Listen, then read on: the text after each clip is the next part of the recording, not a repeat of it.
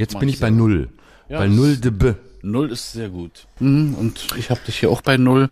Sada, Na, dann ist ich gut. auch. Dann fangt einfach Zwei an. Nullen. Ne? Den Zwei zwei Nullen, ein Nullen. Fiasko. Genau.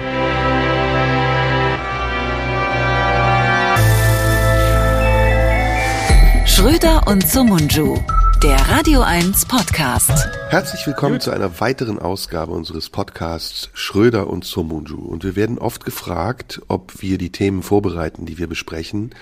Aber nein, tatsächlich äh, sprechen wir aus dem Stegreif. Und einer, der mitverantwortlich ist dafür, dass diese Themen, die wir besprechen aus dem Stegreif, auch spannend genug sind, ist mein wunderbarer Kollege, Partner, Freund und äh, Mäzen Florian Schröder.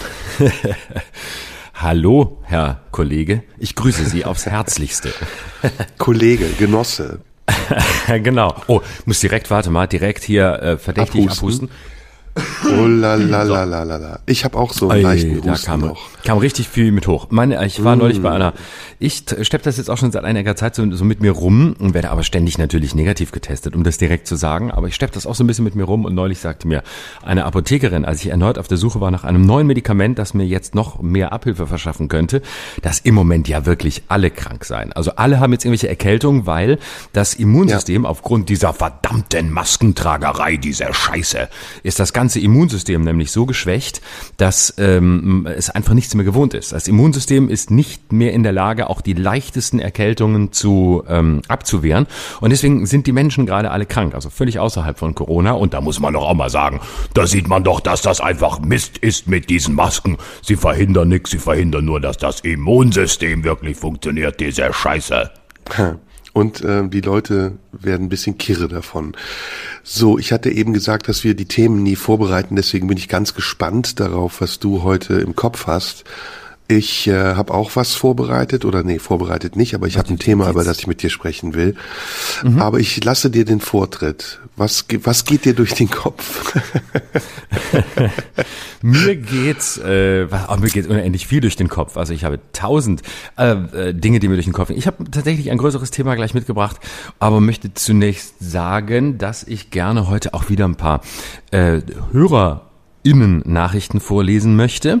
Ähm, später, denn es ist wieder viel gekommen, denn man kann mir ja bekanntlich schreiben. Ich weiß gar nicht mehr über welchen Kanal. Ich glaube, es ist irgend so ein Fotomedium, das ich missbrauche als Nachrichtenkanal. Es heißt Instagram, at Schröder Live, könnt ihr mir schreiben. Da gibt's viel Feedback zu den letzten Shows. Wir hatten ja mal gesagt, wir lesen nur vor, wenn es positiv ist. Das würde ich später gern tun. Vorher möchte ich dir erzählen, dass ich gestern in einem Berliner Taxi saß und ein äh, Taxifahrer ähm, zu mir sagte, äh, irgendwann, wie- ich glaube, er kam aus irgendwo aus Polen oder so. Ich weiß es nicht genau. Auf jeden Fall sagte er zu mir, du machst doch diesen Podcast mit Somunchu. Und dann sage ich, ja genau, das kann ruhig etwas härter werden. Und dann dachte ich, wie, was, wie härter sollen wir werden? Es kann ruhig härter sein. Ihr könnt noch härter sein. Ihr könnt doch hart sein, müsst ihr härter sein. Und dann habe ich so gedacht, okay, ähm, was meinen Sie denn? Wie sollen wir denn härter sein? Nicht so scheiß politisch korrekt, wirklich hart und so. Dann dachte ich, das nehme ich mal mit und äh, präsentiere dir das. Wir sollten härter sein. Das ist der Moment, in dem auch Robert Skopin in diesem Podcast zuhört, weil er sich denkt, verdammt nochmal, noch härter, verdammt nochmal, das gibt ja richtig Ärger, also da gibt's wieder Briefe, also das müssen wir auch nicht haben. Also was so Taxifahrer sagen, ich meine, wir haben natürlich auch viele Taxifahrer als Hörer, aber das muss man jetzt an der Stelle auch mal sagen, nö, da nicht. ja, ja, nee, also härter können wir nicht sein. Wir sind schon am Limit, habe ich das Gefühl. Ja, also er meinte, Oder? du bist zu politisch korrekt, ich bin schon hart genug, aber du nicht. Nein, er hat uns Nee. beide in die Mangel genommen. Ja, ja, klar. Aber Genau. schön, dass der Taxifahrer uns kennt. Ja, total. Äh, Ich habe mich auch voll gefreut, weil ich habe gar nicht viel gesagt und so saß da nur rum und dann kam er plötzlich an. Ganz kurz vorm Ziel wollte er mir das noch mitgeben, so dass er uns hört und dass wir bitte, bitte härter werden sollen. Man weiß sowieso nicht, wie viele Leute uns hören. Ne? Also ich glaube, mehr als wir denken. Man kriegt es ja so mit über YouTube. Da haben wir, glaube ich, pro Woche im Moment so 10, 12.000 Klicks. Aber Spotify, ARD Mediathek könnte schon einiges zusammenkommen. Ne? Ich glaube auch. Also ähm, wenn sich alle mal melden würden, die uns hören würden, dann Ja. wissen wir das auch. Könnten wir durchzählen. Also jeder soll uns Genau. noch mal seine Zahl schicken. Genau, da können wir durchzählen und da können sich alle beschweren, äh, wenn wir dann durchgezählt haben, dass wir nicht geantwortet haben, obwohl man uns extra geschrieben hat. Denn wir antworten nicht immer. Das ist ein bisschen, bisschen unsere Eigenart, weil wir es nicht schaffen.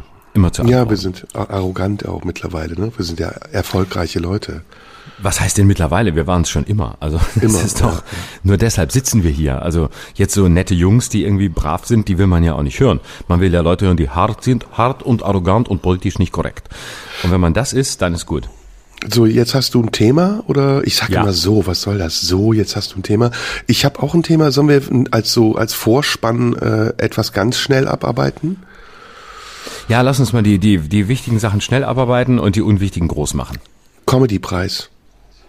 Nur ein Hab Satz. ich nicht mit- Sag nur einen Satz zum Comedy-Preis. Ähm, Habe ich überhaupt nicht mitbekommen, weil ich äh, in der privilegierten Situation war, auftreten zu dürfen und mein Programm zeigen zu dürfen. Und deswegen habe ich nichts mitbekommen und weiß gar nichts. Okay, ich sag auch einen Satz musste man nicht mitbekommen. das ist mein Satz. Gut. So, Haben wir nächstes also Thema. alles gesagt. mhm. ähm, so, äh, hier, was ist mit äh, ähm, Koalitionsvorsondierung? Das, genau, Äh, lass uns mal so einen Schnelldurchlauf machen. Immer ein Satz zu einem Thema. Du sagst ein Thema, ich sag ein Thema und dann immer beide einen Satz dazu, okay? Okay, Du Sondierung. bist dran. Ähm, vorbestimmtes Ergebnis. Ähm, Was ist dein Satz dazu? Viel, sehr viel Taktiererei ähm, und sehr viel Gerede um nichts. Ähm, Mhm. Und alle versuchen, den Preis hochzutreiben. Äh, Laschet.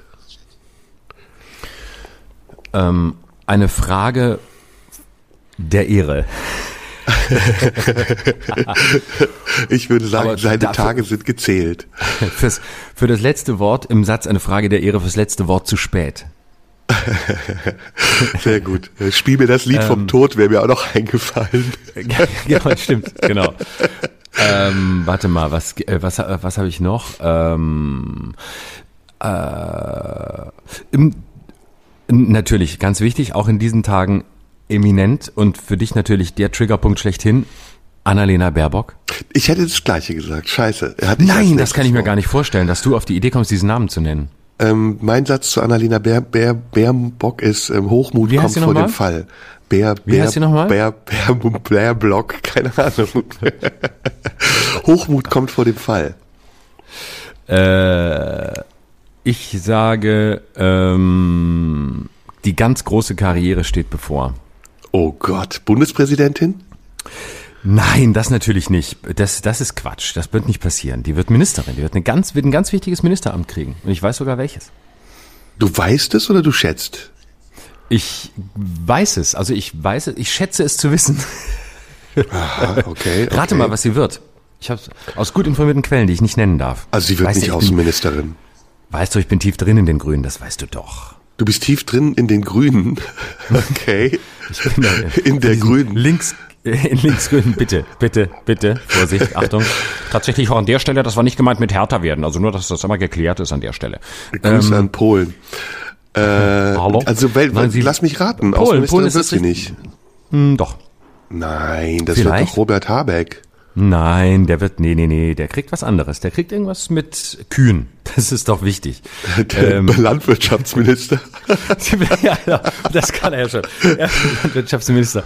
Und sie wird, ähm, sie wird Justizministerin. Sie ist doch Völkerrechtlerin. Sie muss Justizministerin werden. Sie ist doch Okay. Völkerrechtlerin. Hast du das schon wieder vergessen? Verdammt. Nee, das habe ich nicht vergessen. Aber gut, das war die Schnellrunde, oder haben wir noch irgendwas? ich wäre Mm, dran gewesen. Du bist dran, ja, genau. Aber eigentlich ist sonst nichts mehr los, ne? Gibt es sonst noch was, was los war? Äh, eigentlich, ich glaube, gab es noch irgendwas außerhalb von, von äh, diesen ganzen Themen? Nee, eigentlich war. Interessant, eigentlich ne, dass man gar nicht mehr weiß, wie die Nachrichtenlage ist. Man weiß eigentlich immer nur das, was im Vordergrund steht, ne? Genau. Äh, Mhm. Doch, die, die Inzidenzen gehen ein bisschen hoch. Ne? Bisschen, bisschen. Heute Ja. 64,7. Aber es wird ein harter Herbst.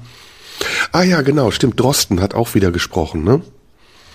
Huck. Ja, äh, hat gewarnt. Ich kann, ich kann die beiden nicht mehr auseinanderhalten. Ich kann Lauterbach nicht mehr von Drosten unterscheiden. Es muss irgendwie, irgendwie eine eigene Pandemie, die da sich bei mir breit macht. Sollen wir noch ein mehr, Spiel wer spielen, wo wir gerade in Spiellaune Oh ja. sind? Komm, jeder Los. spricht eine Warnung aus. Mhm. Ähm, fängst du an? Ähm, ich warne vor. Ähm, wovor warne ich denn? Nee, du musst sagen, wenn dann. Das muss ja ein wenn-dann-Satz sein. Wenn, äh, Wenn es zu einer Ampel kommt, fliegt die CDU ins Weltall. Oh, oh. Ich sag, wenn wir nicht vor Ende Oktober eine Impfquote von 95 Prozent erreichen, ist der Sommer nächstes Jahr in Gefahr.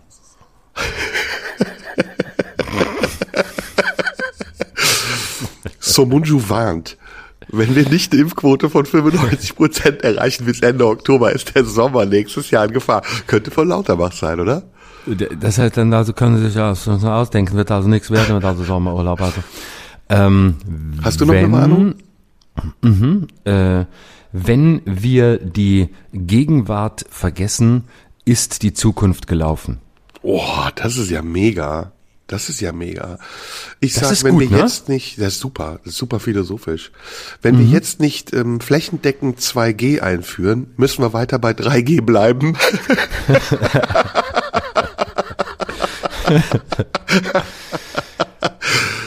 Wenn wir weiterhin flächendeckend 3G machen, sind die nächsten drei Sommerurlaube dahin. Oh, gut. Wenn wir die Na? Klimaziele nicht bis 2023 erreichen, erreichen wir sie nicht. das ist auch gut. Einfach so in sich schlüssige Dinge sagen. Wenn wir uns selbst verpassen, werden wir uns auch nicht mehr erreichen.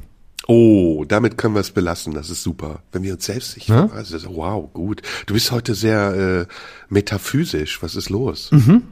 Ich weiß es nicht. Ich habe äh, sehr viele Reden von Robert Habeck am Wochenende angeguckt und äh, bin jetzt in so einem in so einem Modus, in so einem in so einem leicht schwebenden Modus mit ganz vielen Sätzen, die sehr lang sind und die sehr viel aussagen.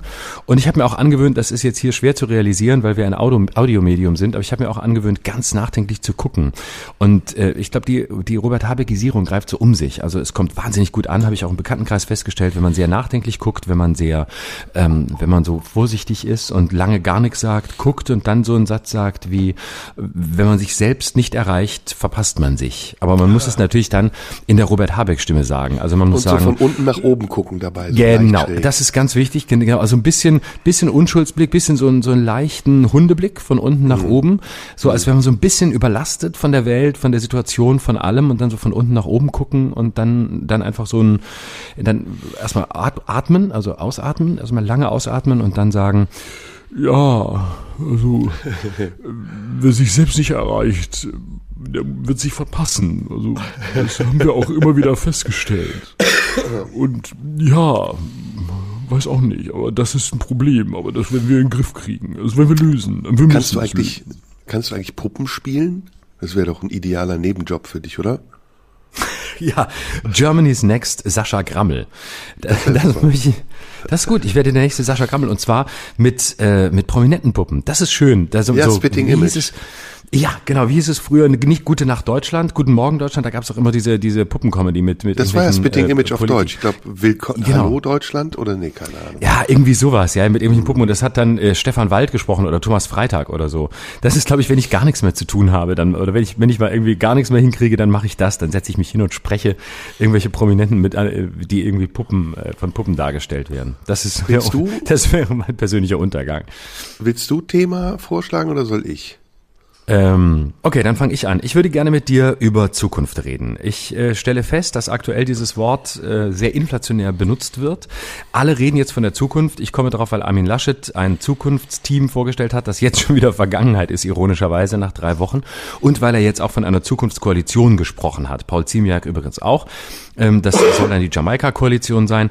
Ich würde das Thema aber gerne aus diesem äh, sondierungstaktischen ähm, Getue rausholen und würde gerne mit dir darüber sprechen, warum gerade jetzt, wie ich finde, vermehrt über das Thema Zukunft geredet wird. Wann hat dieses Wort Konjunktur und warum ist es gerade jetzt wieder so wichtig? Was sagt das aus über uns und unsere Zeit, dass jetzt wieder alle von der Zukunft reden? Und was ist das überhaupt Zukunft? Muss man da überhaupt drüber reden? Das wäre meine Frage. Ich habe diverse Thesen dazu, aber mir ist in die letzten Male aufgefallen, dass ich dann gerne alle meine Thesen direkt in den Raum werfe, bevor ich dich überhaupt reden lasse. Deswegen möchte ich es heute umgekehrt machen.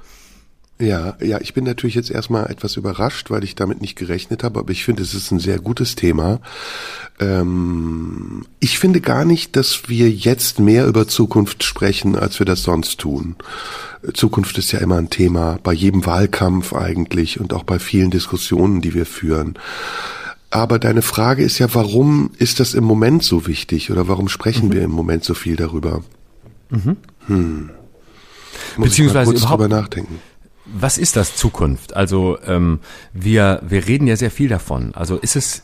Ich habe manchmal den Eindruck, es ist mh, mm, dann fange ich doch mit meiner These an. Ja, fang vielleicht du mal an, das ist so, vielleicht besser, dann habe ich etwas Zeit. Vielleicht ist es, genau, vielleicht ist es doch so, dass das andauernde Gerede über die Zukunft ähm, uns äh, entlastet, dass es eine Entlastungsfunktion hat, nämlich mit der Gegenwart umgehen zu müssen. Das heißt, ähm, wenn man ich weiß noch in meiner Kindheit, äh, ich habe immer gerne Pläne gemacht. Ich fand es immer ganz toll, darüber zu reden, was irgendwann ist und was dann ist und was man dann machen muss und dort machen könnte und so weiter.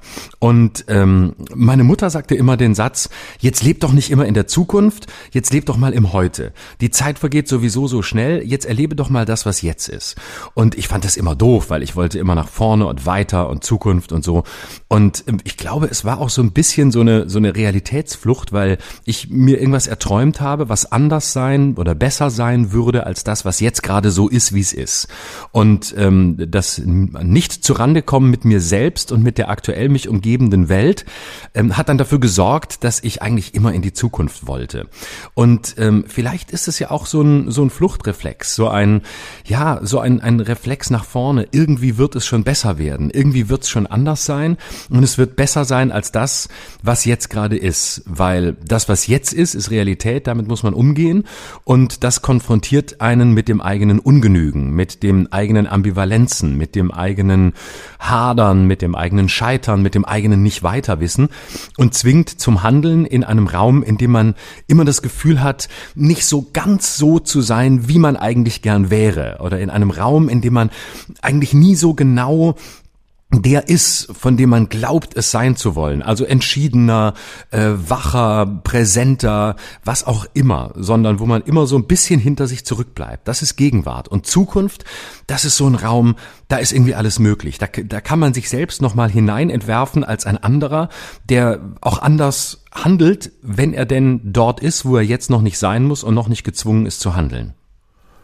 Ja, jetzt habe ich einen Ansatz auch. Äh der so ein bisschen anlehnt an das, was du sagst. Ähm, ich würde mal weiter zurückgehen, um den Begriff Zukunft einzuordnen. Und zwar ähm, in, in einen paläontologischen Kontext, also in einen evolutionären Kontext. Mhm. Ähm, ich glaube, Zukunft hat etwas mit ähm, Selbsterhaltung zu tun. Also mit dem, was wir Menschen äh, lernen mussten, um am Leben zu bleiben. Und ähm, um am Leben bleiben zu können, müssen wir die Erfahrungen der Vergangenheit einordnen.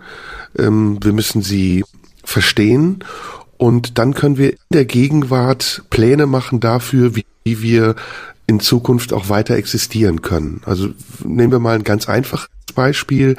Ähm, der Steinzeitmensch geht auf die Jagd und er erfährt, dass es viele Gefahren gibt. Ähm, Mammuts, die ihn bedrohen oder Säbelzahntiger oder sonstige ähm, natürliche Feinde und er, er lernt sich durchzusetzen und sein Ziel zu erreichen, nämlich ähm, Nahrung zu finden für sich, für seine Familie und für das, was eben sein Leben erhält.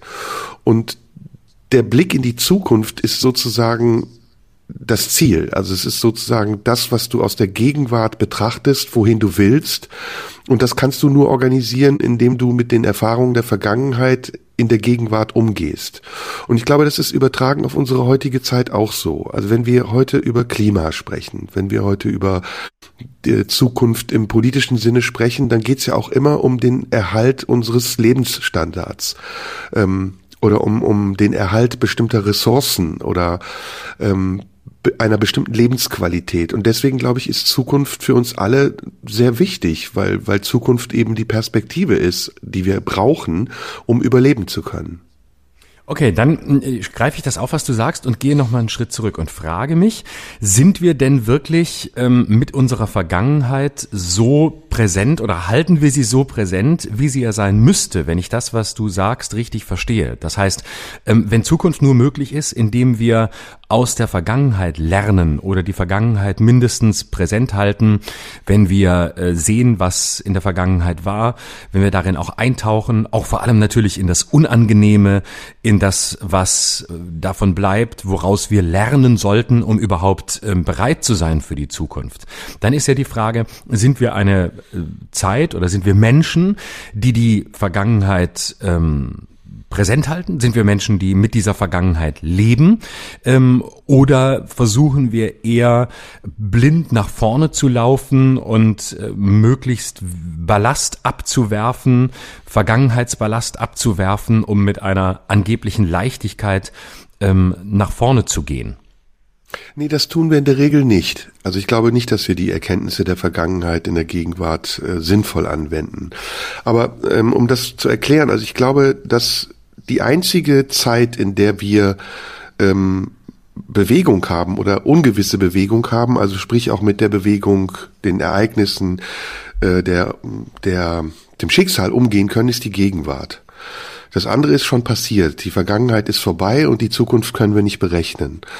Und ähm, es wäre jetzt natürlich der einfachste Weg zu sagen, okay, so wie ich eben beschrieben habe, wir haben Erfahrungen gemacht und auf Grundlage dieser Erfahrungen sind Erkenntnisse gewachsen und diese Erkenntnisse können wir anwenden, um klüger zu sein und eine Entwicklung zu machen.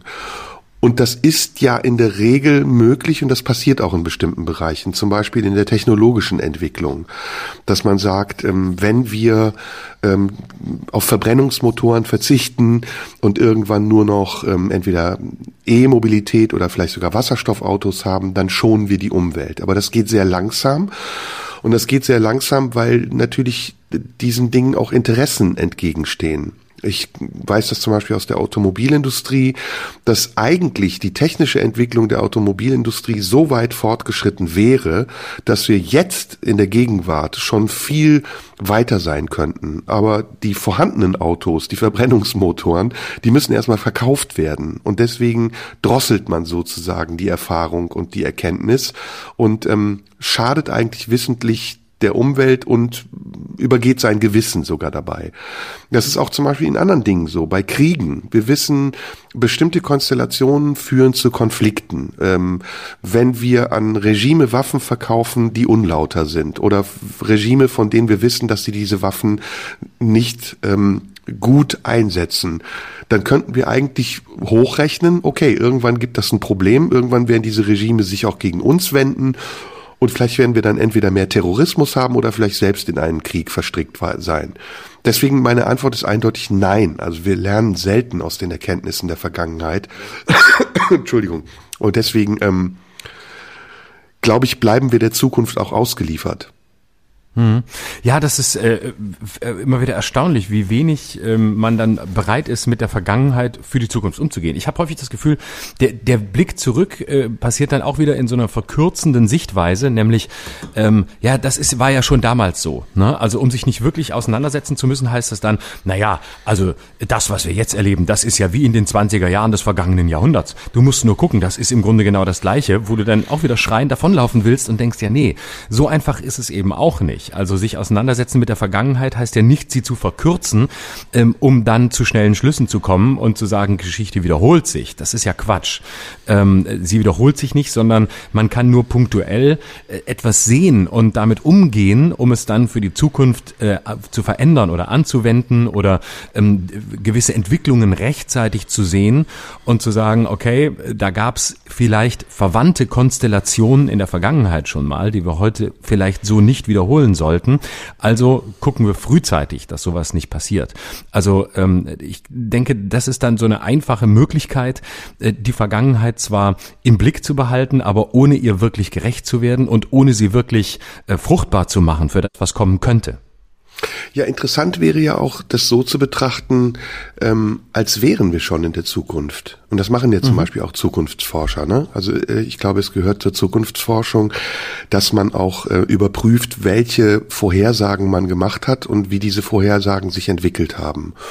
Mhm. Und wenn wir mal uns vorstellen, wir würden jetzt ähm, im 18. Jahrhundert leben vielleicht so zwei, dreihundert Jahre zurück und hätten die Möglichkeit, einen Blick in die Gegenwart zu werfen.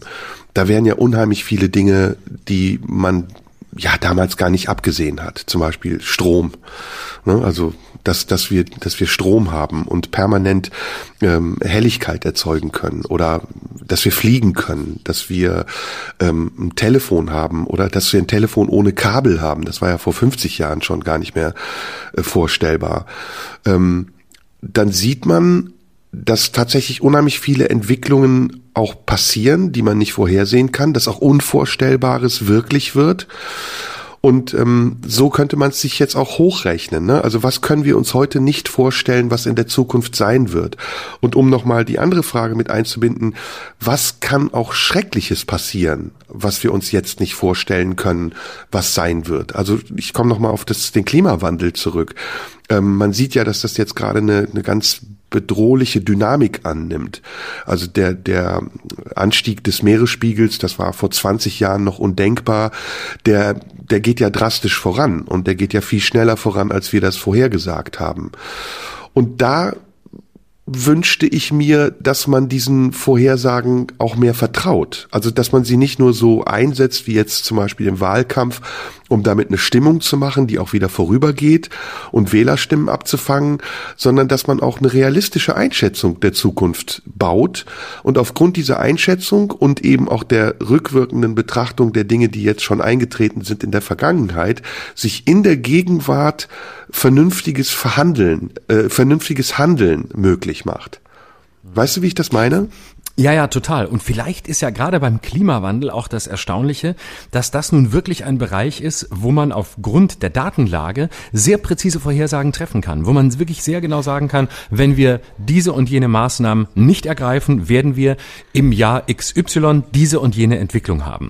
Und das ist ja außergewöhnlich, weil es meistens in den meisten Lebensbereichen ließ sich das nicht so exakt, so naturwissenschaftlich fundiert ähm, und äh, so präzise Vorhersagen, sondern in vielen Bereichen hatten wir die, die gegenteilige Entwicklung, nämlich es gab ja ganz viele Vorhersagen, was irgendwie wann sein wird und das meiste davon ist nie eingetreten. Also ich glaube, die Zukunftsforschung ist somit der unseriöseste Bereich, wenn man ihn überhaupt als Forschung bezeichnen kann oder als Wissenschaft, weil ganz viel orakelt wird und letztlich ist es unendlich viel Voodoo. Ne? Also man sagt irgendwas vorher und ähm, weiß dann überhaupt nicht, ob es so eintritt. Also gerade in der Ökonomie zum Beispiel, wenn vorhergesagt wird, dann wird dies und jenes passieren und dann äh, werden Zinsen fallen oder Preise steigen oder was auch immer. Es passiert oder es passiert nicht. Aber ich saß mal mit äh, jemandem in, in Gegenwart eines Wirtschaftsweisen und ähm, die, die Person neben mir, die wirklich sehr gut sich auskannte mit dem Thema, sagte irgendwann zu mir, Wirtschaftsweisen muss man nicht zuhören. Es ist, es ist alles Voodoo. Es ist letztlich, letztlich fast Theologie. Also es ist alles Glaubenssache. Und ganz, in diesen ganzen Bereichen lässt sich so wenig wirklich vorhersagen. Ich meine, wer hätte, wer hätte gedacht, dass eine Pandemie kommt und dass wir jetzt wirklich eine derartige Inflation haben, wie wir seit Jahren nicht gedacht hätten, dass wir die nochmal haben würden. Wäre Corona nicht gekommen, wäre es wahrscheinlich sehr unwahrscheinlich gewesen, dass es so kommt wie jetzt. Und ähm, das heißt, wir haben so viel Orakelei und so viel, so viel Vorhersagerei. Dann und dann wird das und das sein. Unendlich viel von dem, was vor 30, 40, 50 Jahren vorhergesagt wurde, ist nie eingetreten. Nie. Und trotzdem hat man gesagt, dann wird es so kommen. Und jetzt sind wir paradoxerweise mit einer Situation konfrontiert, wie dem Klimawandel, die so existenziell für uns alle ist wie keine zuvor. Und da sind die, Zuga die sind die Zukunftsvorhersagen wirklich mal berechenbar. Da sind sie wirklich seriös. Da weißt du, diese und jene Zahlen werden eintreffen und dann wird etwas Bestimmtes passieren. Vielleicht ist das auch für uns das Bedrohliche, gerade bei dem Thema zu wissen, scheiße, hier kommt dies und jenes und das können wir nur so abwenden, indem wir gewisse Maßnahmen ergreifen. Also ducken wir uns weg und hoffen, dass es genauso ein Voodoo ist, wie sonst, wenn irgendwas vorhergesagt wurde. Ich glaube, das ist Teil des Problems, psychologisch. Ja, aber darüber hinaus ist es natürlich auch ähm, Teil einer rhetorischen Strategie, die äh, Politiker und die Politik verfolgen ähm, wenn sie halt permanent äh, Menetekel voraussagen, um damit den Menschen auch eine bestimmte ähm, bedrohliche Situation zu vermitteln und einen Handlungszwang daraus zu erzeugen. Ähm, ich beziehe das jetzt mal nicht auf den Klimawandel, weil ich glaube, dass der Klimawandel äh, nicht bestreitbar ist. Den gibt es und es wird Folgen geben, die wir jetzt schon spüren. Und äh, wenn wir jetzt nicht handeln, dann wird es noch schlimmer werden. Darüber muss man gar nicht streiten. Aber ich glaube eben, dass diese anderen Prophezeiungen, die dann in der Politik gemacht werden, auch den Sinn haben, damit eine Argumentation und den eigenen Handlungszwang zu rechtfertigen.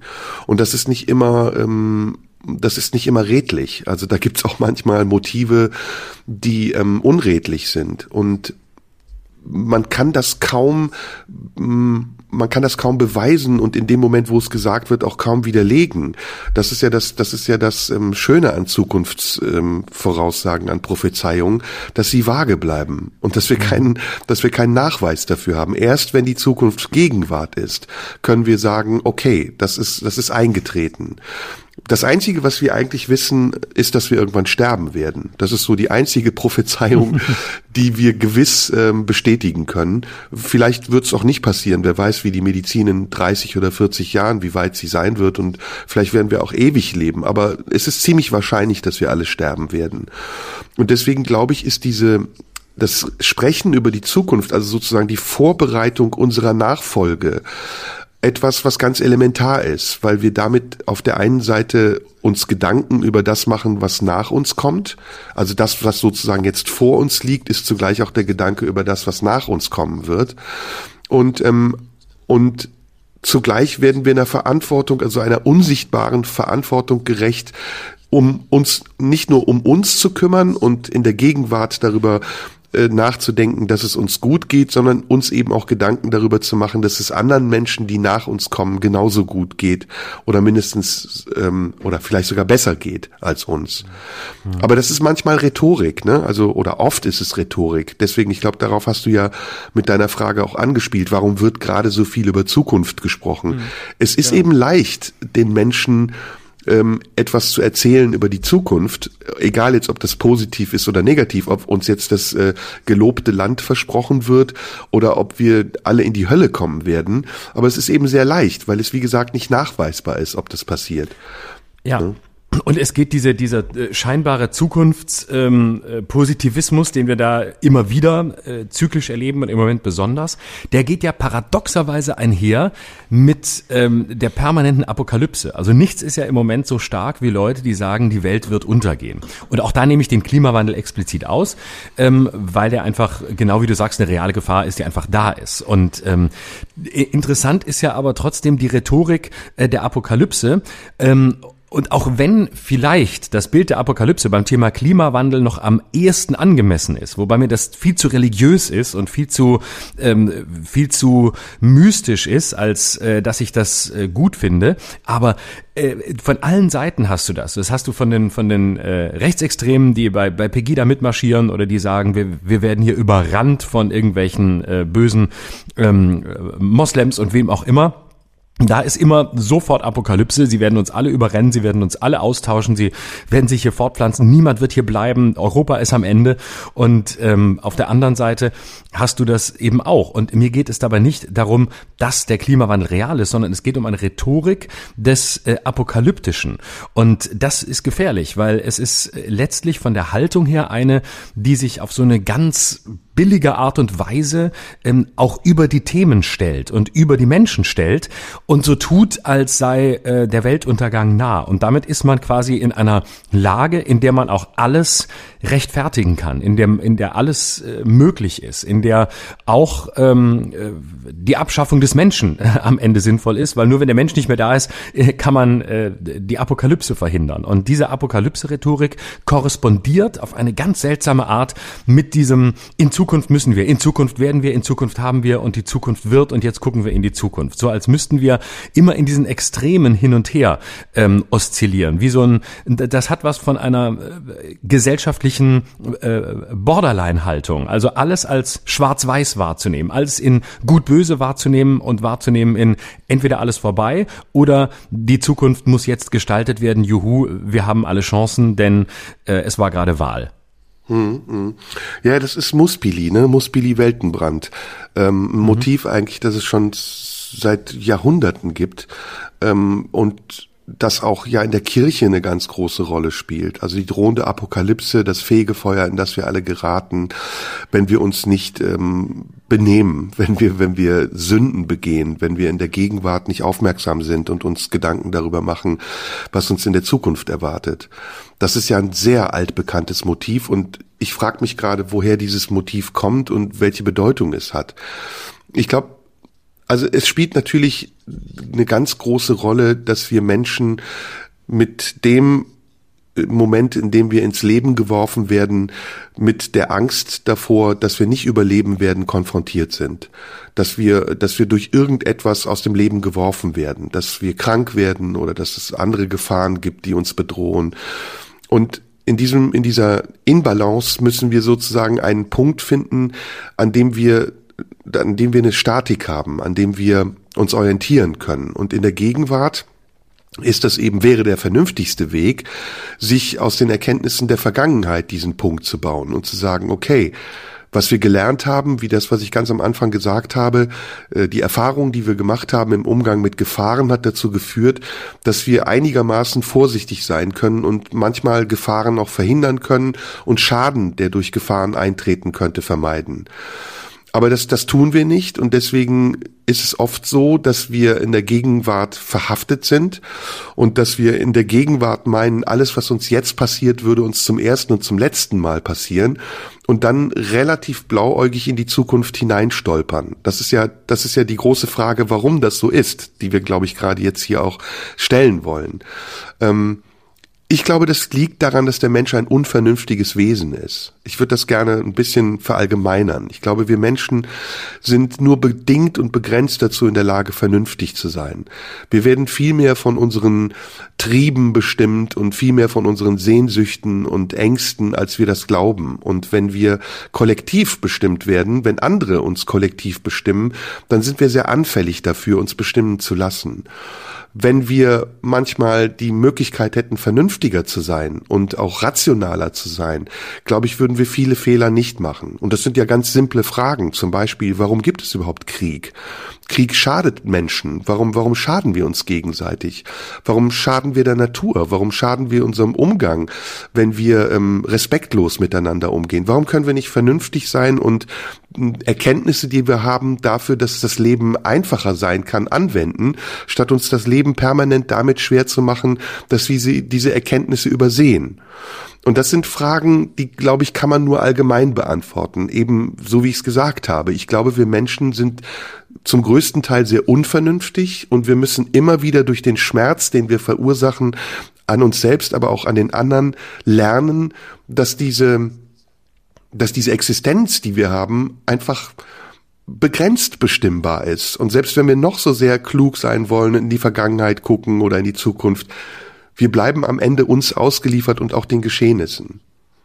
Und das ist, glaube ich, eines der, der Grundprobleme heute, dass wir diesen Adressaten nicht mehr haben. Diesen Adressaten, der uns ein bisschen Verantwortung abnimmt. Was früher eben die Religionen hatten, was zum Teil auch Ideologien hatten, also äh, äh, diese ganzen Kämpfe, Kapitalismus versus Sozialismus, wo du wusstest, okay, du bist auf einer Seite und es gibt eine andere Seite und du bist entweder hier oder du bist dort.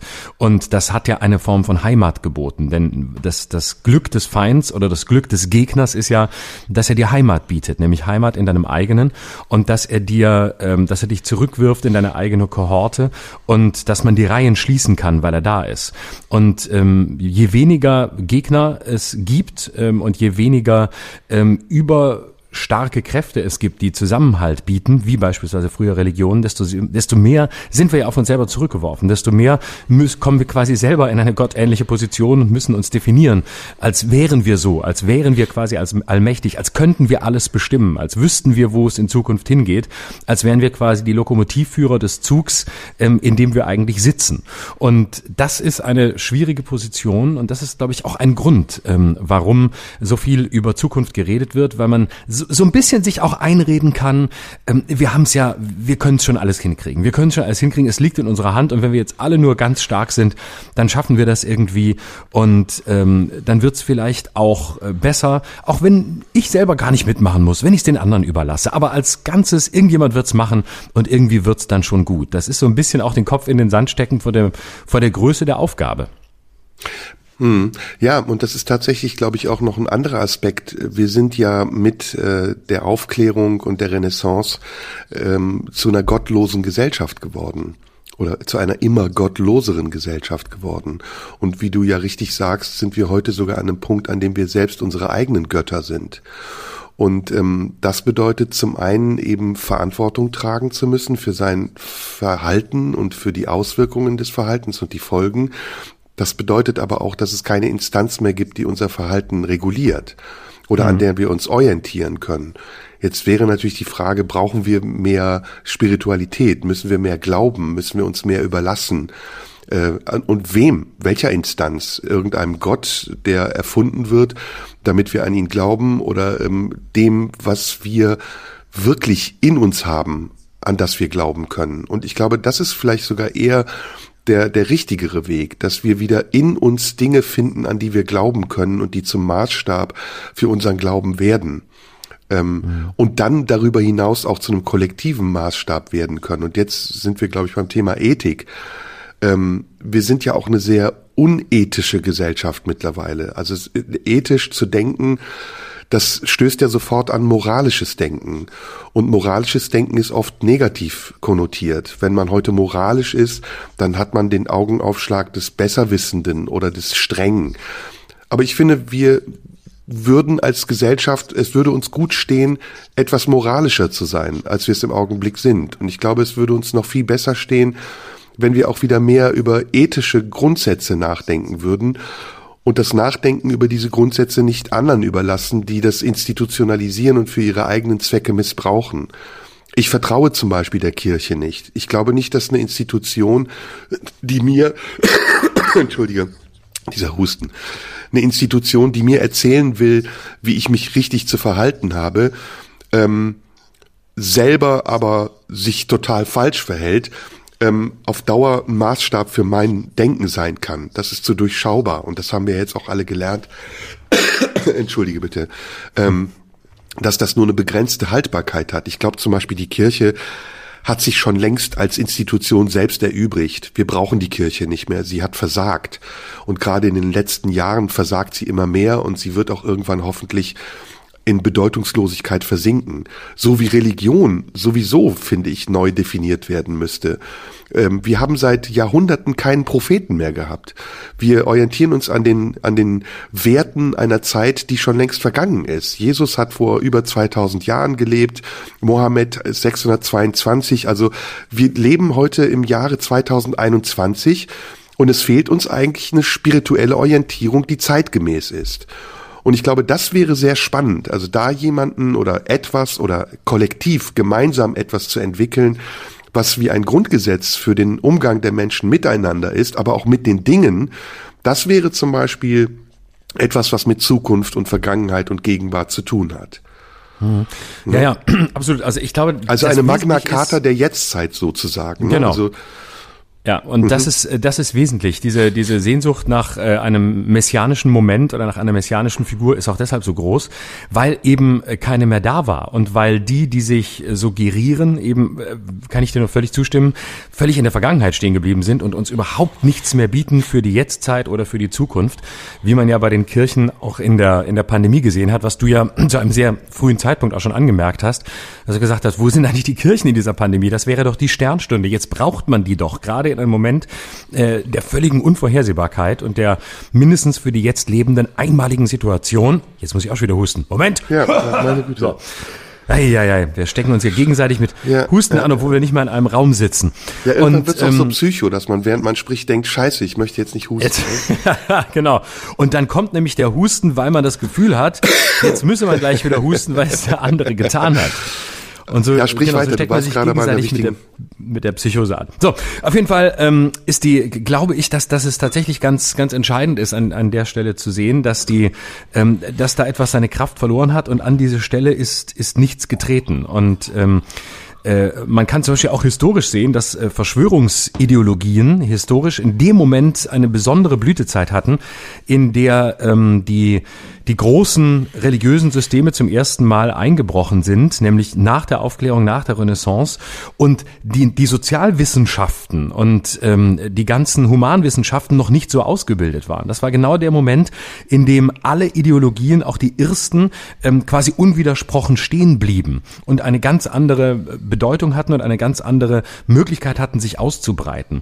Und da fehlt uns heute äh, sozusagen der große, der große Blick und äh, die große große behütende Gestalt. Und ich meine, dass vieles von dem, was wir heute wahrnehmen als äh, Kultur des Hasses, als Kultur der Herabsetzung, als Besserwisserei, als jeder weiß alle weiß alles besser und wir hauen aufeinander ein und jeder will festlegen, wer noch was sagen darf. Ich glaube, dass diese ganzen Debatten wesentlich darin liegen, dass uns eine höhere Instanz sei es nur eine spirituelle, das muss gar keine religiöse sein, im Gegenteil, dass uns eine höhere Instanz fehlt, weswegen wir uns selbst zu dieser Instanz machen und den Eindruck haben, wir müssen uns verteidigen, wir müssen unsere Position ähm, als die eigentliche und als die einzige stark machen, die im Zweifel lauter und stärker ist äh, und prophetischer ist als die der anderen.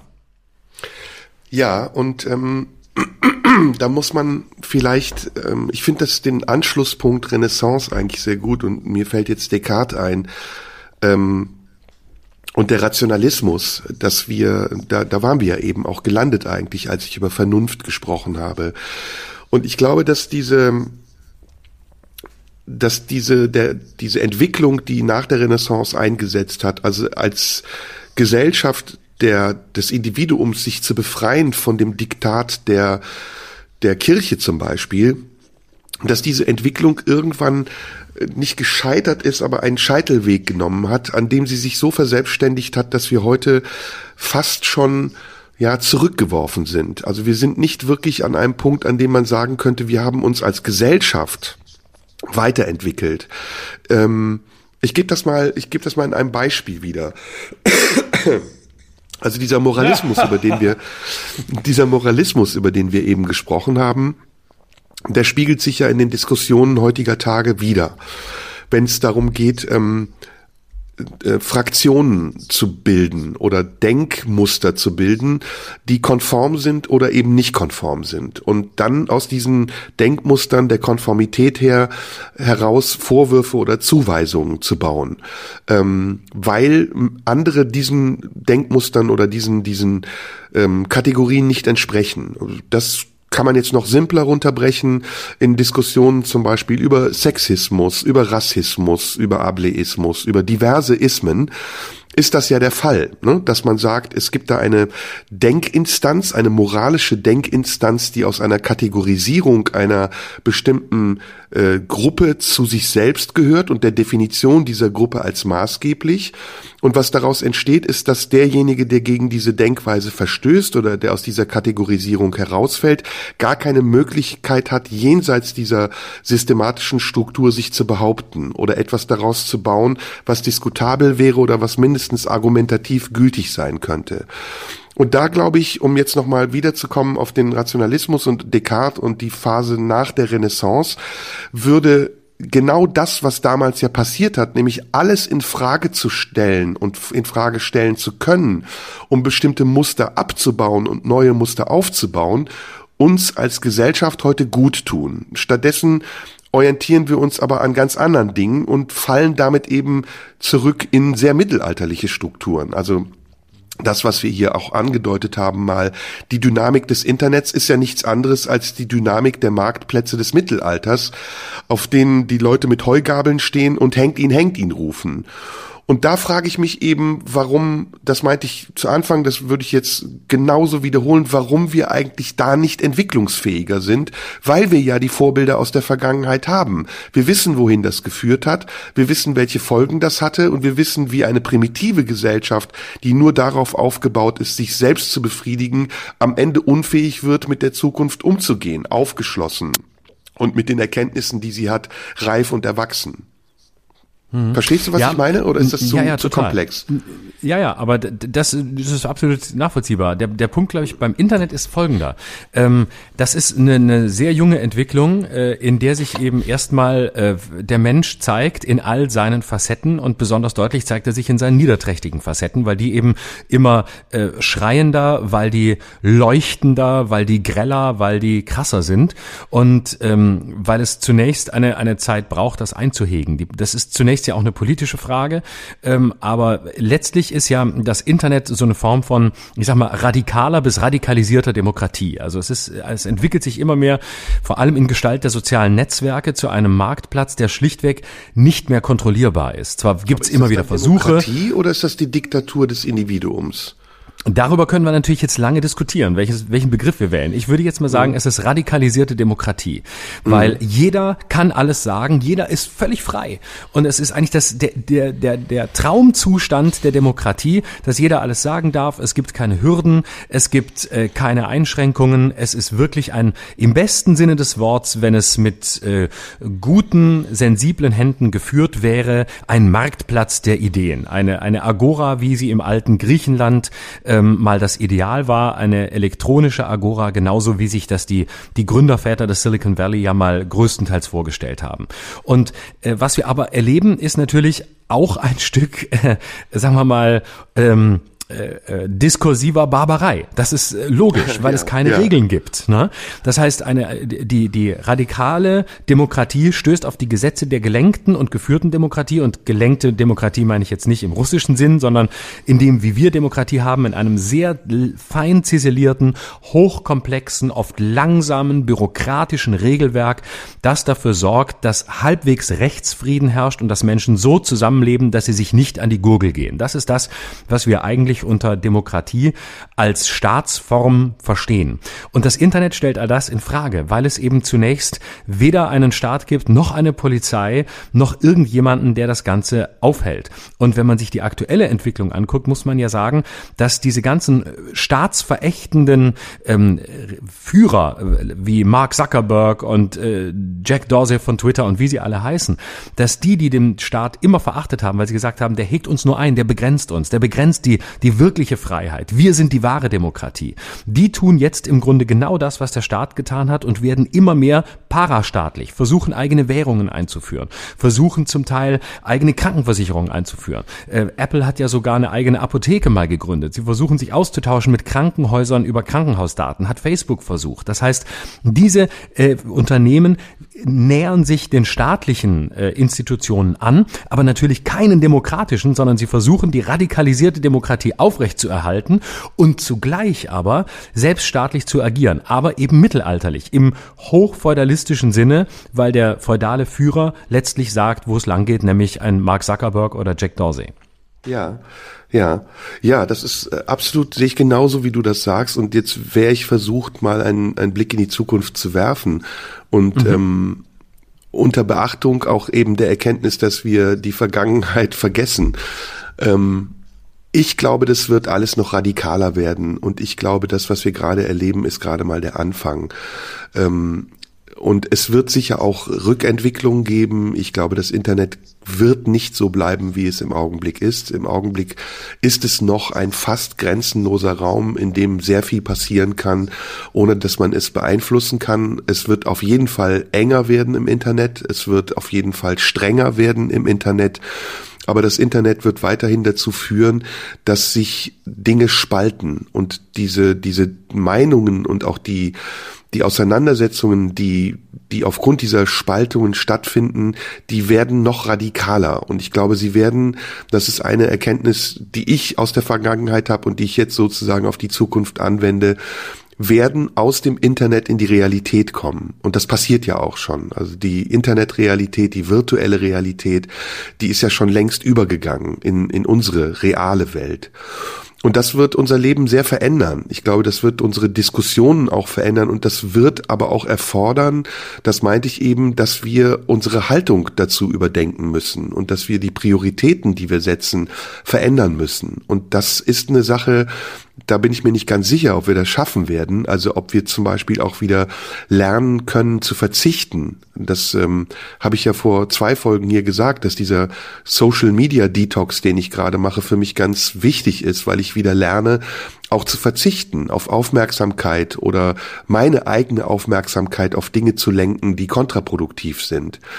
Mm, deswegen, mein Blick in die Zukunft ist nicht düster, aber er ist mindestens voller Zweifel und auch ein bisschen angstgetrübt, weil ich uns gerade in einer Entwicklung, an der Schwelle zu einer Entwicklung sehe, die halt auch dadurch, dass das Internet uns als Individuum, das meinte ich eben, ähm, suggeriert, immer mehr Einfluss und Kraft zu haben, dass diese Entwicklung dadurch eine Dynamik bekommt, die ähm, die nicht abzuschätzen ist. Also wohin führt das? Ne? Weil, wie gesagt, wenn wir den Diskurs über Moral und Ethik nicht genauso anstrengen wie unsere technologischen Ambitionen, wenn wir das, was wir brauchen, um das, was wir an Möglichkeiten haben, nicht genauso angleichen und auf, auf Augenhöhe sozusagen sind mit der Entwicklung, dann wird die Entwicklung uns immer überfordern. Dann werden wir immer hinterherhinken. Dann werden wir immer überrascht sein über die Dinge, die möglich sind und nicht vorbereitet auf die Dinge, die wir für möglich halten sollten. Und das ist, das ist etwas, was ich in der Zukunft als große Aufgabe sehe. Es gibt, glaube ich, einen Satz, ähm, ich kann ihn nicht exakt zitieren, aber ich finde ihn wunderbar. Ich glaube, er ist von Robert Musil, wo er mal sagt, die Entwicklung des Menschen hängt der Entwicklung seiner Technik immer um etwa 100 Jahre hinterher. Ja, das ist und, genau richtig, ja. Na, und äh, das ist, äh, das kann man, glaube ich, dieser Satz ist zwar alt, aber er ist, glaube ich, im Moment aktueller denn je. Ja, und die, die Entwicklung der Technik beeinflusst uns viel mehr, als wir das wahrnehmen. Das ist ja das, das ist ja das Problem. Also von, von Meinungsbildung bis hin zur Sexualität. Wir haben heute die Möglichkeit, jederzeit über Pornografie zu verfügen. Wir werden ähm, kostenlos versorgt mit Informationen aus Welt, Politik, Gesellschaft. Wir können uns ähm, behandeln lassen im Internet von Ärzten virtuell. Äh, das Internet bietet eine unglaubliche Vielfalt an Möglichkeiten aber eigentlich wissen wir noch nicht, wie wir vernünftig mit diesen vielfältigen Möglichkeiten umgehen können. Mhm. Und was noch ein großes Problem ist, ähm, ist, dass durch diese Stützung oder durch die Suggestion, dass das Individuum die Macht hat, über alles zu entscheiden und die Freiheit hat, mit diesen Entscheidungen auch rücksichtslos umzugehen, Egoismus gefördert wird. Und Egoismus ist für mich eines der größten Probleme, die wir in der Gegenwart haben, ähm, dass Menschen nur nicht nur an sich denken, sondern dass Menschen auch sich weigern, an andere zu denken, dass sie sich verschließen und äh, kategorisch ausschließen, solidarisch zu sein, weil sie sagen, nach mir die Sinnflut, ich bin mir selbst der Nächste. Und das sind so Sachen, ja. ähm, gutes Thema, das du aufgemacht hast. Die haben tatsächlich auch sehr viel mit der Verantwortung zu tun, die man hat, um die Zukunft vorzubereiten für eine Generation, die von den Folgen unserer Gegenwart leben muss. Ja, und halten wir es noch aus, äh, dass es ein Jetzt nicht gibt. Also wir haben ja andauernd permanentes Jetzt. Alles, was wir haben wollen, kriegen wir sofort. Im Moment, äh, indem wir ins Internet gehen, wenn wir ein Porno sehen wollen, haben wir gewisse Seiten, die können wir aufrufen, da ist der Porno sofort da und wir haben alles, was wir haben wollen. Wir haben hetero, bi, homo, äh, mit Tieren, äh, mit äh, äh alle Hautfarben, alles ist da. Also äh, du kannst alles Echt, haben. Echt, auf welcher Seite bist du denn unterwegs? Ich, äh, ich höre nur davon. Also ich fasse okay. nur zusammen, was sehr viele ähm, alte weise Männer mir erzählt haben. Ich kenne mich okay. nicht aus. Ich höre das nur. Vielleicht ist es auch ganz falsch und und viele ähm, werden uns schreiben, es ist Quatsch, es stimmt gar nicht. Ziegen gibt es nur in der Wirklichkeit, gibt es aber nicht im Internet. Aber mhm. ansonsten kannst du äh, alles haben. Du kannst auf Amazon gehen, was auch immer du haben willst. Die ganze Welt steht dir eigentlich in einem permanenten Jetzt zur Verfügung. Du musst draufklicken und die die Währung ist ja sofort. Also die Währung ist, es ist etwas sofort verfügbar. Am besten noch am gleichen Tag oder spätestens spätestens morgen. Und ähm, allein schon, ich merke das ab und zu mal, wenn ich, wenn ich mal auf irgendeine Seite gehe von irgendeinem Geschäft, wo ich irgendwas bestellen will oder denke, es ist vielleicht da ähm, und weil ich irgendein kleines Elektroteil brauche, denke, ja, bestellst du nicht bei Amazon, gehst du hin und siehst, ach, es ist nicht da, gehst irgendwie zu Mediamarkt, Saturn oder was haben sie nicht und dann siehst du, abholfertig in zwei bis drei Tagen und dann denke ich oft, what? Zwei bis drei Tage? Das ist eine halbe Ewigkeit. Gibt's das nicht jetzt? Gibt's das nicht heute? Gibt's das nicht, gibt's da nicht irgendeine Seite, wo ich, wo ich den Stöpsel, den ich brauche, noch heute bekommen kann. Und mhm. ähm, da merkst du, äh, das, oder ich merke an mir selbst, wie sehr ich das nicht mehr aushalte, dass etwas nicht verfügbar ist, dass etwas nicht sofort da ist oder mindestens sehr schnell zu bekommen ist.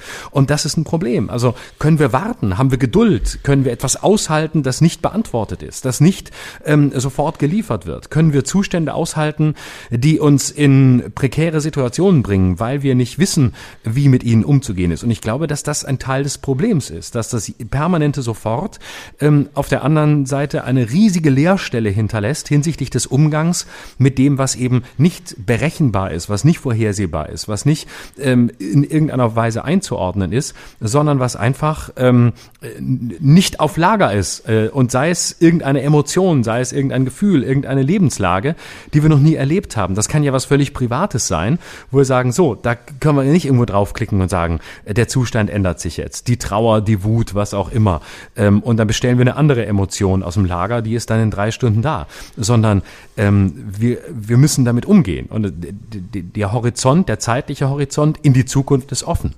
Ja, und das ist ein ganz gutes Bindeglied eigentlich zwischen dem, was wir sagen. Also ich glaube, dass unsere neue Religion die ähm, der Konsum ist und die Verfügbarkeit und das allgegenwärtige äh, das allgegenwärtige ähm, meinen. Also auch das ist eine Form von Religion und dass die dass die Kraft der alten Religion darin lag, äh, uns Demut zu lehren und auch Verzicht und Genügsamkeit. Und ich glaube, das ist etwas, ähm, was wir tatsächlich auch wieder bräuchten. Also äh, nicht nur Verzicht auf, auf Artikel und Waren, sondern eben auch manchmal Verzicht auf Meinung und Verzicht auf eine Aussage. Und eine Genügsamkeit und eine Geduld, manchmal vielleicht sogar eine Enthaltsamkeit und eine Einkehr, eine innere Einkehr, die einem sagt, ich warte erstmal, bevor ich will. Und ich denke erstmal, bevor ich tue. Und das ist etwas, ähm, was in dem Modus, den du gerade beschrieben hast, äh, sehr, sehr schwer zu vermitteln ist, weil das sehr altbacken wirkt, weil es unglaublich starr und konservativ wirkt, aber gleichzeitig meiner Meinung nach eine der wenigen Lösungen ist, die es gibt, um das zu überwinden, was wir gerade haben. Nämlich mhm. dieses, dieser Überfluss sozusagen, mit dem wir nicht umgehen können. Ja, und äh, man, man hat äh, an vielen Stellen ja den Eindruck, äh, die vorgelagerte Frage, bevor wir uns für irgendwas entscheiden oder schnell ähm, eine Bestellung aufgeben ist, weiß ich überhaupt, was ich will? Ne? Also ähm, ja, ja, die nächste Frage ja. wäre, kann ich wissen, was ich will? Das wäre jetzt die sehr philosophische Frage, aber die alltägliche wäre ja, weiß ich wirklich immer, was ich will oder glaube ich nur etwas zu wollen, ja, weil ich meine, ich müsste wollen, weil einfach nur, weil das Wollen an sich wichtiger ist. Oder weil andere mich wollen lassen. Genau, genau. Oder andere mich, andere mich dazu zwingen, etwas zu wollen. Oder ich mich gezwungen fühle, weil ja, ja alle wollen. Und weil, weil das Wollen äh, ein Selbstzweck geworden ist. Ich will, damit ich will. Also ja. ähm, nur weil ich will, bin ich Mensch und weil ich etwas will und einen Willen habe und ähm, das Wollen äh, mir quasi einkaufe, bin ich vollständig. Ja. Und ähm, da ist zum Beispiel auch eine wichtige, da wäre zum Beispiel auch eine wichtige Frage, ja. Und wie oft binden wir das, was wir wollen, was wir tun, was wir sagen, an Erkenntnisse, die wir gar nicht haben. Mhm. Also wie oft binden wir uns an das, was andere uns an Erkenntnissen vorgeben? Ähm, und wir, wir überprüfen gar nicht, ob wir das auch haben. Wenn wir uns an Diskussionen beteiligen, und glauben, eine Meinung zu haben. Ist die Meinung aus uns selbst entstanden? Ist die aus unserer Erfahrung entstanden, die wir in der Vergangenheit gemacht haben mit uns, mit unserem Leben? Oder projizieren wir nur etwas? Oder übernehmen wir nur etwas? Oder reflektieren wir nur etwas? Das sind, äh, ja, das führt genau zu dem, was du eben gesagt hast. Wir wissen gar nicht, ob wir etwas wollen. Hm. Und sind hochgradig und anfällig dafür, dass andere uns wollen lassen. Ne? Genau. Und es ist ja, ja, und es ist ja, das, das hat ja quasi ähm, auch das ist Teil des Internets. Es ist äh, uns ja auch abgenommen worden. Es wird uns ja auch gesagt, was wir wollen. Also ähm, die, die gesamte Firma Apple beruht darauf, Bedürfnisse hervorzurufen, von denen wir gar nicht wussten, dass wir sie haben oder ja. haben sollen, und den Eindruck zu erwecken, dass das so revolutionär ist, dass wir ohne das, wovon wir nicht wissen, dass wir es brauchen, nicht weiterleben können. Aber natürlich können wir ohne all das weiterleben. Es ist überhaupt ja. kein Problem. Aber ähm, das ist letztlich die Konzernlogik Logik. Sagt den Leuten, dass sie etwas brauchen, wovon sie nicht wussten, dass sie es brauchen. Und dass sie dann haben wollen. Und in dem Moment, in dem sie es haben, wollen sie es natürlich wieder haben und wollen auch das nächste Update haben. Ja, ja, ja, ja. Das ist, äh, das ist eben genau der Grund, der mich dazu gebracht hat, zu sagen, ich muss Ballast abwerfen. Und äh, das geht auch jetzt nicht nur um materiellen Ballast, es geht eben tatsächlich auch um das, was im Kopf ist. Und es vielleicht abschließend ein, ein Beispiel. Ich habe mir irgendwann mal im Laufe der Jahre angewöhnt, wenn ich essen gehe, mir vorher zu überlegen, was ich essen will weil ich ganz oft erlebt habe, dass ich dann, wenn ich das nicht tue, in einem Restaurant sitze und die Karte durchblättere und nicht weiß, was ich eigentlich will. Und es ist ganz oft so, dass ich fast gar nicht mehr die Karte aufschlagen muss, sondern wenn ich mir vorher überlegt habe, was ich essen will, es automatisch auch da ist. Und das ist ein sehr gutes Gefühl, weil ich immer das Gefühl habe, Stellvertreter meiner eigenen Belange zu sein und nicht mich von anderen missbrauchen zu lassen für ihre Belange. Aber das ist eben auch das ist auch ein schwerer Weg. Ne? Also das ist das, was ich eben mit Descartes meinte. Sich zu lösen von vorgebenden Instanzen heißt auch sich selbst als Instanz vertrauen zu können, ohne dabei egoistisch sein zu dürfen. Und das ist ein sehr, sehr komplexer Vorgang und der steht im Moment in keinem Verhältnis zu dem, was wir an komplexen Möglichkeiten haben. Ja, und der Umgang ist ja auch nicht gelernt, also ähm, mit so vielen Möglichkeiten umzugehen. Und ähm, ich sehe auch, sehe auch nicht, dass, dass wir da einen, einen angemessenen Umgang ähm, beibringen oder lernen oder lehren wollen. Also ähm, mit diesen, mit all dem klarzukommen und zu sehen, ich habe diese Optionen, ich habe diese diese Freiheit ähm, der unendlichen Optionen. Das ist ja eine riesige Bürde, ähm, wenn keine, wenn quasi keine Vorauswahl mehr da ist. Das ist natürlich schön, das ist toll, aber es ist oft, ich kenne es von mir selbst, es ist oft auch überlastend. Man sitzt irgendwo und denkt, ach Gott, kann mir jetzt nicht mal irgendeiner sagen, was jetzt hier äh, das Richtige ist, was ich auswählen soll.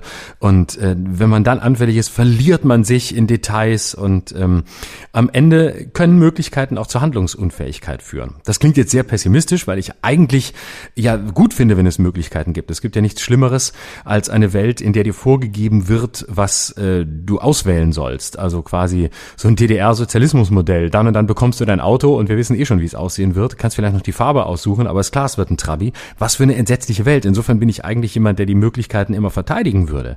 Aber man muss schon auch einpreisen, dass es ähm, eben auch eine, einer großen Souveränität bedarf, von der ich selber sagen würde, dass ich die auch oft gar nicht mitbringe und in mir selbst einen Impuls habe, den ich dann fast wieder zurückdrängen will, weil ich mich dafür verurteile, nämlich kann mir jetzt nicht mal irgendjemand sagen, was hier unter all den Möglichkeiten die beste ist, was genau ich jetzt hier kaufen soll. Und äh, bitte ohne allzu sehr ins Detail zu gehen, einfach so der Wunsch nach einer neuen nach einem neuen Führer, nach, nach einer Institution, die mir die Last der Möglichkeiten nimmt. Und das ist, glaube ich, die Gefahr auch und, und die Schattenseite. Also ähm, auch das ist ja dieses der Wunsch nach dem nach dem Messias, der uns jetzt erlöst oder der irgendwas bringt oder irgendwas tut und von heute auf morgen alles ändert, der eben einmal sagt: So hier, das ist die Bibel, äh, das ist richtig, das ist falsch, daran könnt ihr euch halten und dann findet ihr euch in dem ganzen unwegsamen Gelände zurecht. Und äh, das ist die gefährliche gefährliche Schattenseite, auch, auch der Möglichkeiten, wenn wir nicht ähm, souverän werden, darin zu agieren. Hm. Ich hatte zwei Gedanken diese Woche und äh, würde diese Gedanken gerne zusammenbringen und dann sozusagen mit dir mal besprechen. Ähm, der eine Gedanke war, was hat sich eigentlich, und es ist tatsächlich interessant, dass es mit dem Thema zu tun hat, was du angesprochen hast. Ähm, der eine Gedanke war, was ist eigentlich passiert in den letzten, sagen wir mal, zehn Jahren, ähm, was wir noch nicht mitbekommen? Ähm, welche Entwicklung ist eigentlich passiert, die wir noch nicht registriert haben? Und der zweite Gedanke war, können wir darüber sprechen, ohne Namen zu nennen? So, das ist sozusagen der Opener. Und ähm, ich sag mal, die Überschrift kam zustande, weil ich diverse Fernsehsendungen gesehen habe und mir aufgefallen ist, dass es eine neue Generation zu geben scheint. Eine neue politisierte Generation von jungen Menschen, die sehr überzeugt und auch sehr überzeugend sind, die sehr viel wissen und die sehr engagiert sind. Und ich habe mich gefragt, erstens, was ich darüber denke, wie ich das finde und zweitens, woher das kommt. Und da ist mir eine Überschrift eingefallen, nämlich Wir Kinder vom Prenzlauer Berg.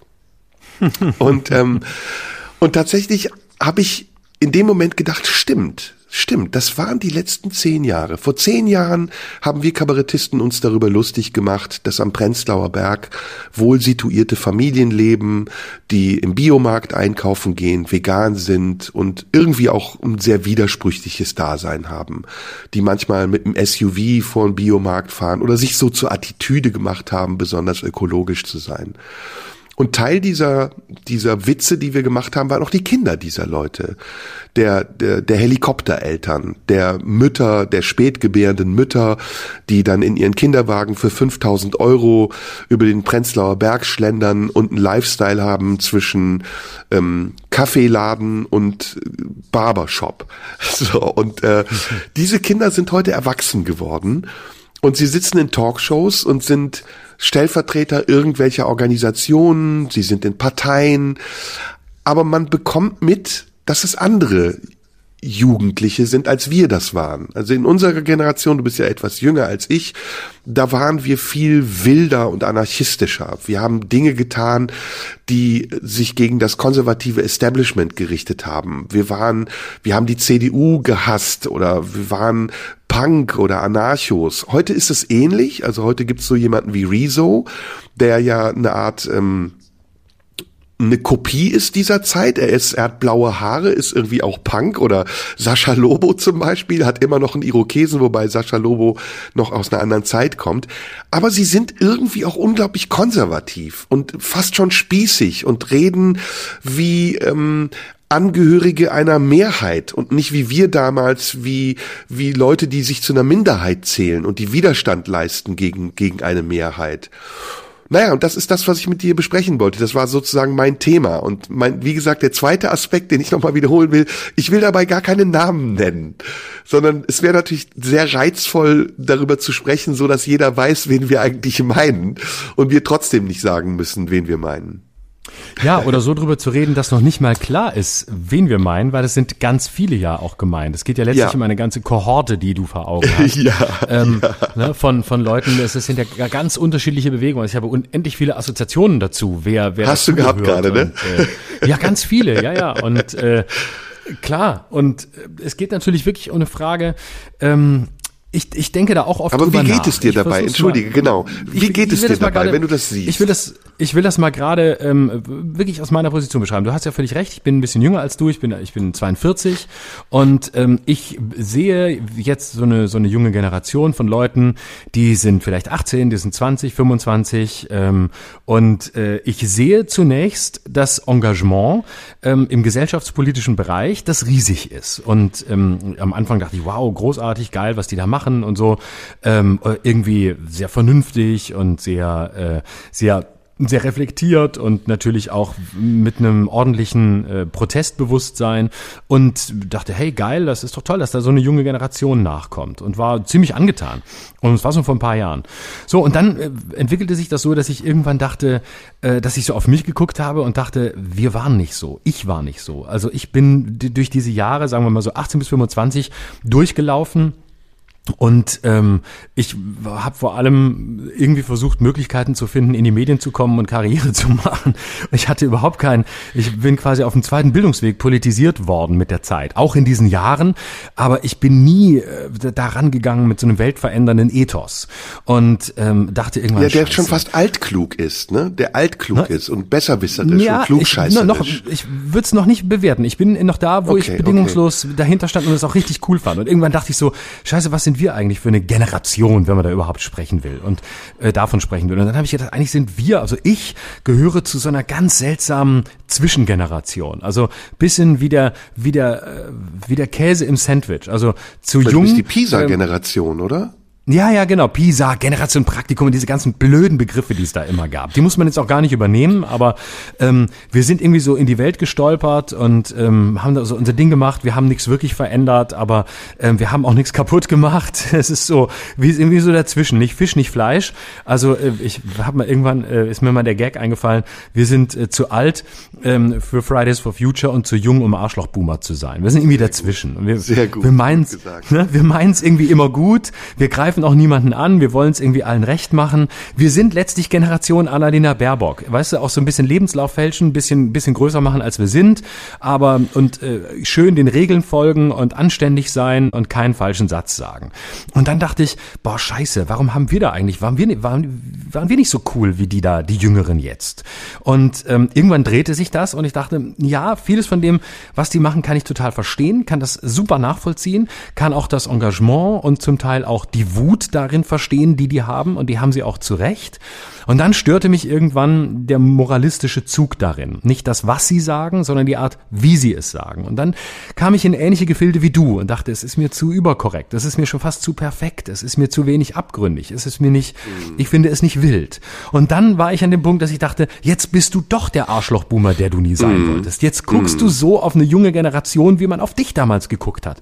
Was hättest du über dich selbst gesagt als 18- oder 20-Jähriger? Du hättest gesagt, oh Gott, wie kann man mit 42 so alt sein wie du und, und so urteilen. Du hast ja keine Ahnung, du bist da gar nicht drin. Ähm, selber hast du nicht viel zustande gebracht damals, aber jetzt verurteilst du eine junge Generation. Und jetzt bin ich wirklich so, äh, ich sage so, so Janusköpfig. Auf der einen Seite finde ich das großartig, was sie da treiben. Und kann die Anliegen nachvollziehen und auf der anderen Seite denke ich, oh Leute, ähm, ein bisschen, bisschen weniger Moralismus wäre schon auch cool, weil das kann, können wir uns jetzt nicht vorwerfen lassen. Moralistisch waren wir nicht. Ja, äh, ja, absolut. Und ich habe das Gefühl, das ist ein Treffer, dieses Thema. Ähm, ich sehe es jetzt mal wirklich rein soziologisch und nicht politisch. Äh, politisch ist das alles in Ordnung. Und wenn ich dann so ein, eine junge Frau bei Markus Lanz sitzen sehe, die wirklich äh, hochgradig intelligent, fachmännisch über Themen spricht, von denen ich vielleicht nur halb so viel Ahnung habe, dann ähm, ja, dann nötigt mir das erstmal Respekt ab. Und ich denke so, wow, in dem Alter, und das ist doch wirklich bewundernswert. Aber zugleich hat es eben auch so diesen, diesen anderen Touch, von dem ich eben als altklug oder besserwisserisch oder sogar klugscheißerisch gesprochen habe.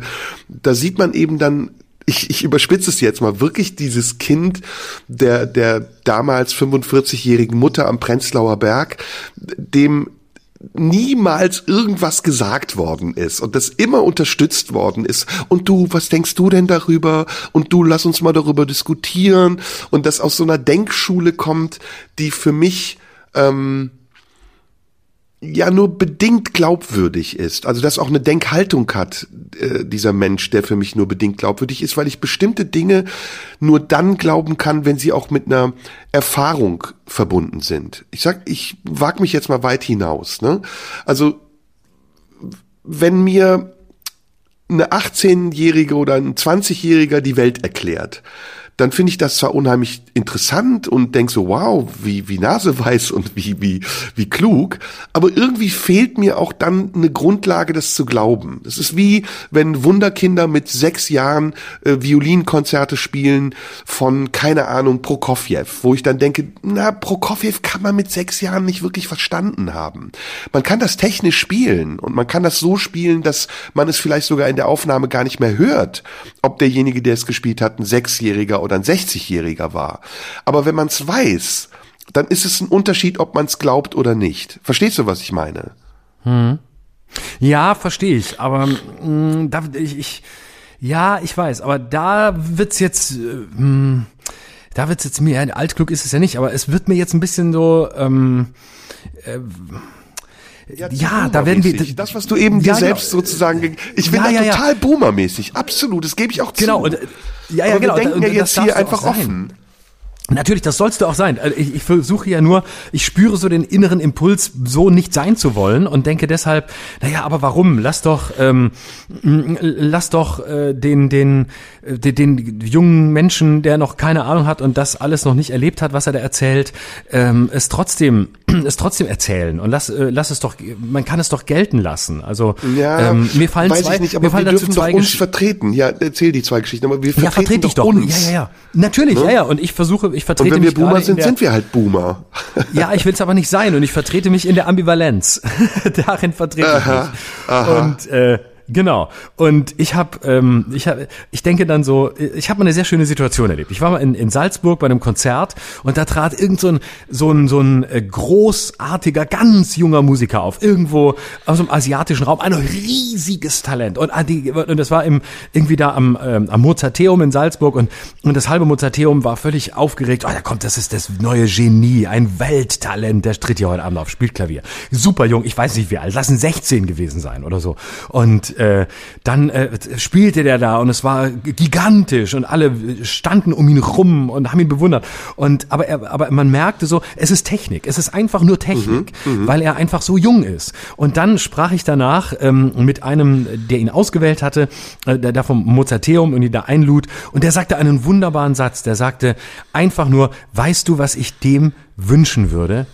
Einen ordentlichen Liebeskummer, damit endlich mal gelebte Erfahrung in seine Musik kommt. Mhm. Es ist so perfekt, es ist so richtig, es ist jeder Ton getroffen, es ist unerträglich gut.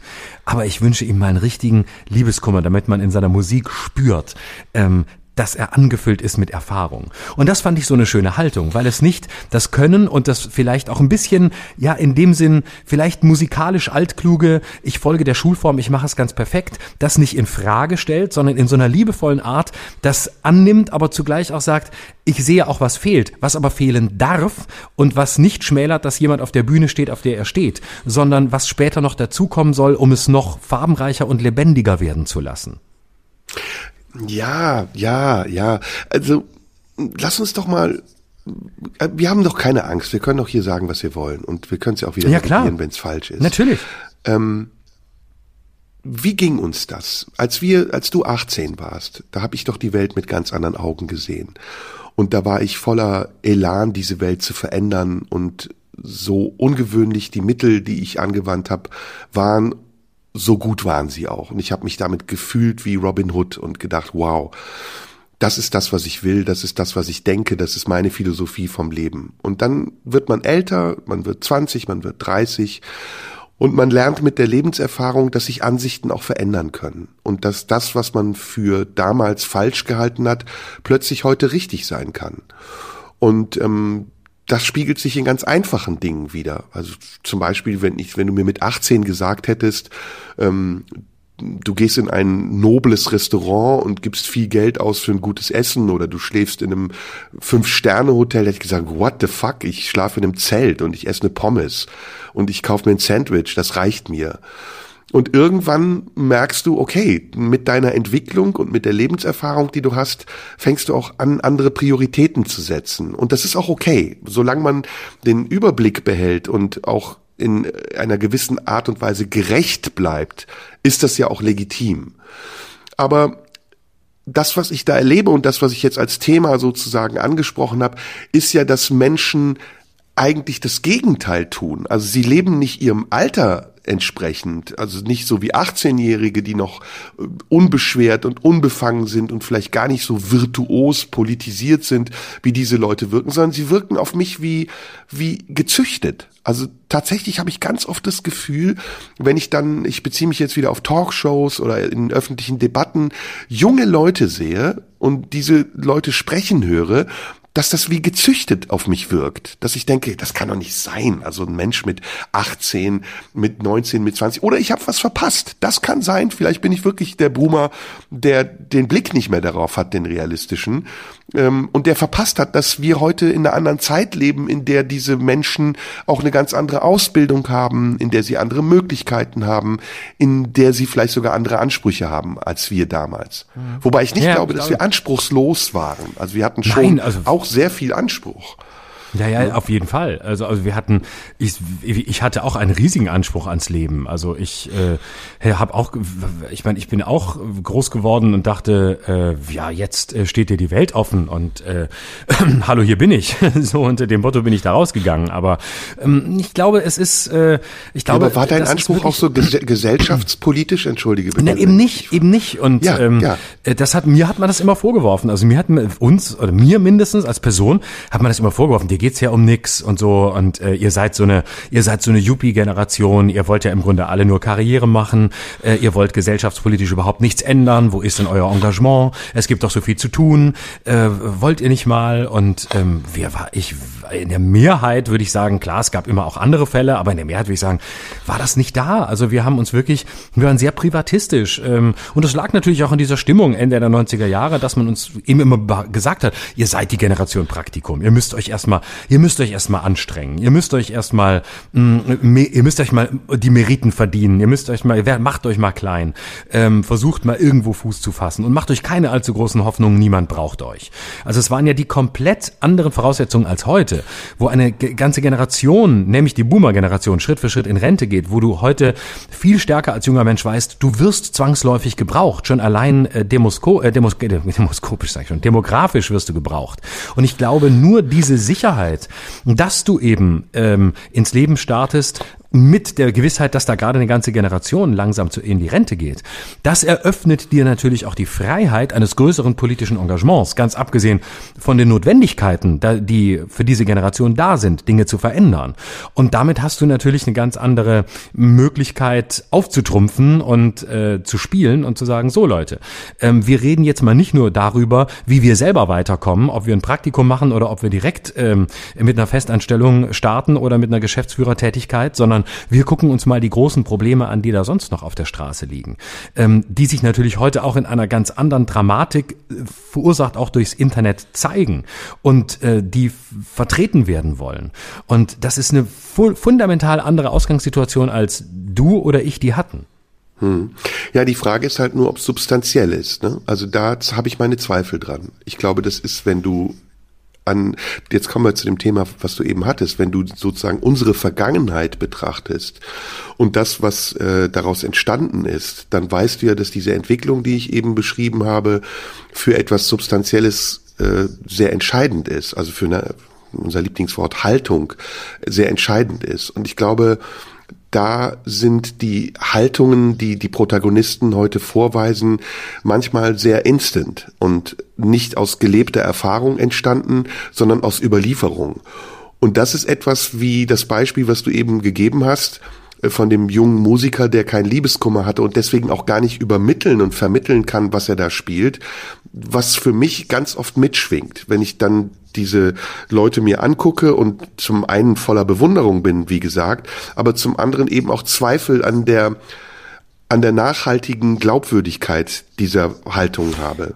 Aber ich glaube, das, das war der Blick immer auf junge Generationen. Also das war, das wirst du auch, auf, wenn dir auch 68er erzählen, die sagen, ja, uns hat man nicht ernst genommen, was ihr da alles erzählt habt und äh, eure Proteste, äh, ihr wolltet ja nur Gewalt und ihr wolltet ja nur irgendwie Barrikaden anzünden. Da wird man immer sagen, ja, es ist ja nicht, da ist ja keine Substanz dahinter, da ist ja nichts dahinter, was wirklich, wo man wirklich sagen kann, darauf lässt sich etwas aufbauen. Aber ich glaube, das ist auch nicht, gar nicht das Ziel. Ich, da, da bin ich dann ähm, der, eher wirklich der Anwalt der Jugend und sage, zunächst mal ist es das Recht einer Jugend, auch ohne die Erfahrung, die wir mit äh, unserem äh, großmäuligen Geschwätz voraussetzen, erstmal ein Statement zu machen und vielleicht auch über das Ziel hinauszuschießen, nicht von dir zu argumentieren, nicht ähm, straight zu argumentieren oder zu handeln, sondern zunächst mal den Pflock reinzurammen und zu sagen, so, Leute, hier guckt ihr mal hin und darauf machen wir aufmerksam. So ungenügend das vielleicht scheinen mag, so rudimentär es ist, so fragmentarisch es ist, aber das finde ich ist das Recht und die, die Pflicht der Jugend, ähm, da auch übers Ziel hinauszuschießen schießen und den Protest als Protest